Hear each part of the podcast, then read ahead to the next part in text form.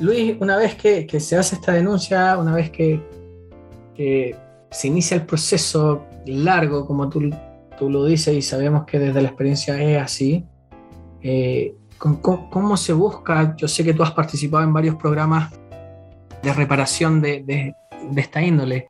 Me gustaría que le comentaras a la comunidad de, qué se tratan estos programas, como por ejemplo el programa Reparación de Maltrato Grave, que es donde mayormente llegan los chiquillos al final de este proceso. Sí, cuando uno habla del acompañamiento, del seguimiento o de programas especializados en esta área de los delitos del maltrato grave o de los abusos sexuales infantiles o de los delitos sexuales en general, claro, la oferta pública te lleva a los programas de reparación en maltrato y ahí eh, lo lo bueno de estos dispositivos son que hay una intervención integral para los niños, eh, ya, sea desde lo psicológico, de lo, social, ¿no lo familiar y también lo jurídico. Y también, eh, como en, el comienzo de la, del conversatorio decíamos, también van a estar estos programas de representación jurídica, es decir, abogados que se dedican a ver casos de abuso sexual y maltrato grave. Esas dos ofertas están hoy en el, a disposición de las personas. Claro. Solamente requieren, requieren de la asesoría correcta, de, de, preguntar, ya sea en el, mismo servicio Mejor Niñez que se llama ahora, o en las municipalidades o en el colegio debiese tener eh, esa información a mano o en el mismo Internet. Igual es importante esto para los profesionales que están recién iniciando, a los que se están licenciando justamente de estas tres líneas. Bueno, yo creo que, que, es importante hacer como un pequeño catastro cuando uno inicia como profesional de, de, de las redes que tenemos justamente porque hay que derivar, hay que trabajar en colaboración, hay que tener conocimiento de estos programas porque eh, haciendo bien, bien, bien honestos, son programas muy buenos. Hay muy buenos profesionales ahí. Entonces hay que aprovecharlo.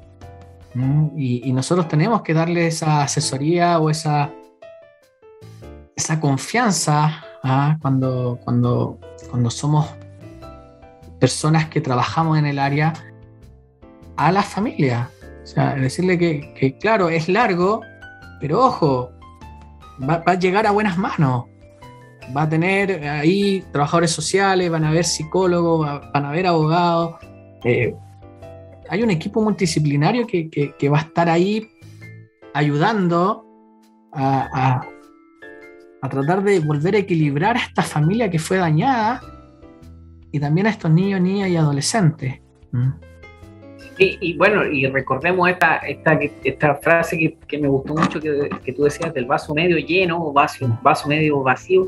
Veamos el vaso medio lleno, es decir, eh, busquemos estos programas que son de acompañamiento, de, intervención en ¿no es cierto? intervenciones integrales, porque si vemos el vaso medio vacío, nos vamos a encontrar con fiscales que hoy día están con una carga laboral tremenda. Imagínate. Y si a eso le sumas que si a eso le sumas que además la incidencia de maltrato grave y abuso sexual, el ingreso de niños a esos programas es alto, te vas a encontrar con listas de espera, ya sea en los programas de mejor niñez y, y en fiscalía, porque fiscalía también tienen áreas o unidades de atención a víctimas. La idea es que no te encuentres solo en, un, eh, la comisión de un delito de esta magnitud. O sea, no puedes estar solo, tienes que estar con ahí. Esa voz, esa voz silenciosa, tiene que escucharla alguien. Por eso tenemos que ser sensibles a esa voz silenciosa de los niños. Eh, y para eso es labor de los no solamente de los profesionales, sino que también de las familias, de las colegios. O la gente social. Ser sensibles a esas voces porque no puede estar solo, porque sucede lo que tú hablabas de los sobrevivientes del abuso. O sea, eh, los sobrevivientes de abuso son aquellas personas que no hicieron denuncia porque no estaban las condiciones, porque no tuvieron un garante, porque no querían, porque no estaban acompañados, porque miedo procesos eh, personales, por sus miedos, por sus temores, porque no tuvieron este canal para hacerlo. Por ejemplo, hay un, hay un índice de, de denuncias masculinas. O sea, hubo muchos años, décadas que los hombres no denunciaban los abusos sexuales por temor a lo, al que dirán, ¿cierto? Temas de, temas de género, esos son temas de género. Entonces, hay un índice importante, una cifra negra, oscura, de no denunciar. Y lo que tenemos que hacer con los delitos sexuales y que tiene que ver mucho la comunidad es denunciar. Denunciar. Es denunciar. Pero para denunciar tienen que estar las condiciones también. Justamente, las condiciones, la calidad de información, claro.